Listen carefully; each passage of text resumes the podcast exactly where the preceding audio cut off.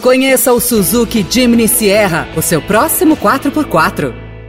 Veloy é a solução completa que você precisava para gerir sua frota.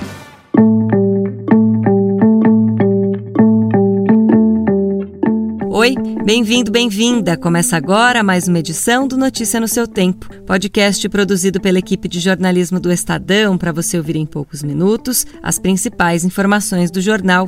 Entre os destaques de hoje, senador diz ter recebido 50 milhões de reais em emendas por apoio a Pacheco, Boris Johnson renuncia em meio à grave crise econômica e escândalos, e vilão e herói de Stranger Things vão à galeria do rock. Esses são alguns dos assuntos que você confere nesta sexta-feira, 8 de julho de 2022. Estadão apresenta Notícia no seu tempo.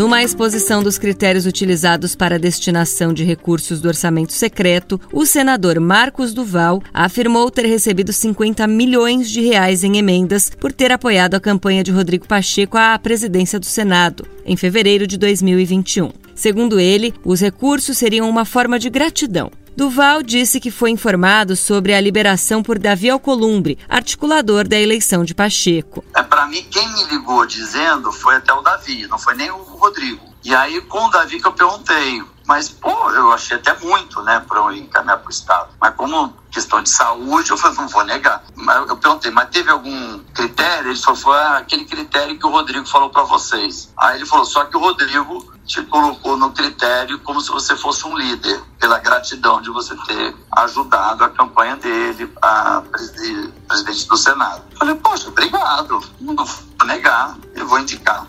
A legislação orçamentária estabelece que a distribuição dos recursos entre congressistas deve ser igualitária e impessoal. Pacheco disse desconhecer o assunto. Alcolumbre não comentou.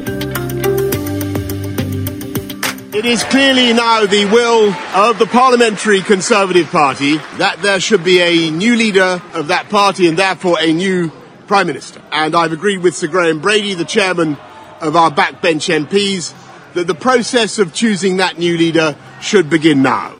Um dos premiers britânicos mais controvertidos, Boris Johnson, renunciou ontem ao cargo 1.077 dias após tomar posse, em uma gestão marcada pelo populismo na campanha eleitoral, pela implementação do Brexit e uma mudança de visão sobre o combate à pandemia. Ele não resistiu a uma crise econômica aguda e a uma sequência de escândalos, das festas ilegais no gabinete durante a pandemia às suspeitas de conflito de interesse na nomeação de funcionários. Um novo premier deve ser escolhido pelo Partido Conservador até outubro.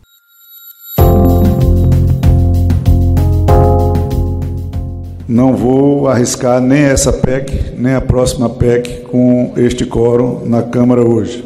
427, nada mais havendo a tratar. Vou encerrar os trabalhos antes convocando sessão deliberativa extraordinária para terça-feira, 12 de julho, às 13 horas e 55 minutos foi assim que o presidente da Câmara, Arthur Lira, suspendeu a sessão que votaria ontem a PEC que concede uma série de benefícios em pleno ano eleitoral, ao custo de mais de 41 bilhões de reais. O adiamento representou uma derrota momentânea do governo, que tem pressa de colocar as medidas em marcha há três meses das eleições. Já aprovada no Senado, a PEC Kamikaze prevê, por exemplo, o aumento do valor do Auxílio Brasil de 400 para 600 reais e a criação de uma bolsa caminhoneira caminhoneiro de mil reais mensais. Todos os benefícios seriam bancados com recursos fora do teto de gastos e só valeriam até o fim do ano.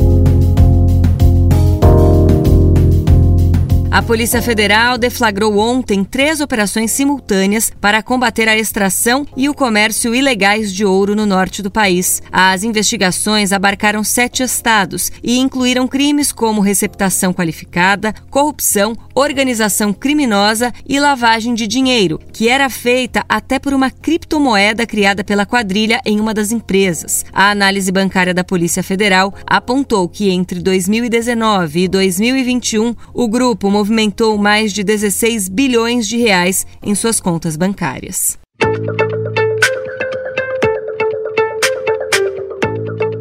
A venda de um apartamento de 10 metros quadrados por 200 mil reais na região central de São Paulo atraiu a atenção nas redes sociais nos últimos dias, ressuscitando uma discussão sobre o custo de vida e o boom dos microapartamentos na capital. Na internet, é possível achar anúncios de aluguel mais condomínio de unidades mobiliadas no mesmo edifício por volta de R$ 1.800. Não muito distante deste prédio de microapartamentos na capital paulista, a reportagem do Estadão acompanhou um dia inteiro os deslocamentos dos dependentes químicos em Santa Ifigênia. O que se viu ontem foi um clima de apreensão entre lojistas. Alguns deles deixaram as portas a meia altura durante todo o dia e moradores em alerta constante diante da situação. À noite, vizinhos chegam a fazer rodízios para chamar a PM. Com a migração da Cracolândia para as ruas do bairro, na manhã desta quinta-feira, feira lojistas da Rua Santa Ifigênia, uma das referências da cidade de São Paulo em comércio de eletroeletrônicos, realizaram um protesto pedindo medidas para melhorar a situação.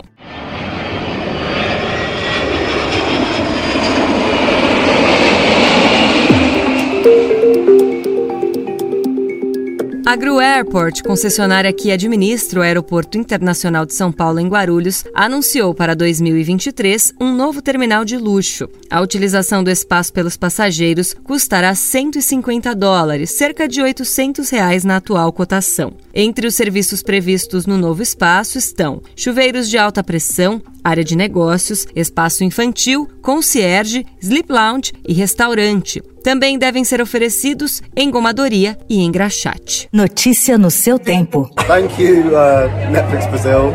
This has been a very funny evening, and um, yeah, you've been very hospitable.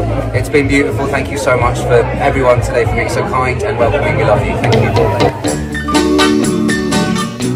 No Brasil, para divulgar a quarta temporada de Stranger Things, os atores ingleses James Campbell Bower e Joseph Quinn sentiram na pele o sucesso que seus personagens, Vecna e Ed Manson, respectivamente, fizeram por aqui. De bom humor, enfrentaram uma bateria de entrevistas com jornalistas e gravações de vídeos com influenciadores, incluindo até o Gil do Vigor, na quarta em São Paulo. À noite, dançaram ao som de evidências em uma festa karaokê. No dia seguinte, tiveram um encontro com fãs e visitaram a Galeria do Rock no centro, onde descobriram preciosidades em vinil de Miles Davis e Venga Boys. Enquanto isso, a internet explodiu.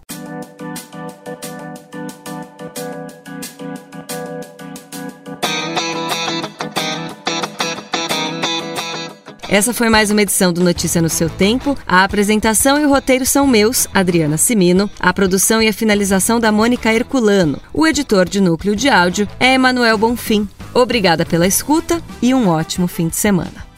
Conheça o Suzuki Jimny Sierra, o seu próximo 4x4. Procurando a rota mais inteligente para gerir sua frota? Veloy é a solução completa que você precisa. Acesse veloy.com.br/empresa e descubra um caminho prático e eficiente para a gestão da sua empresa.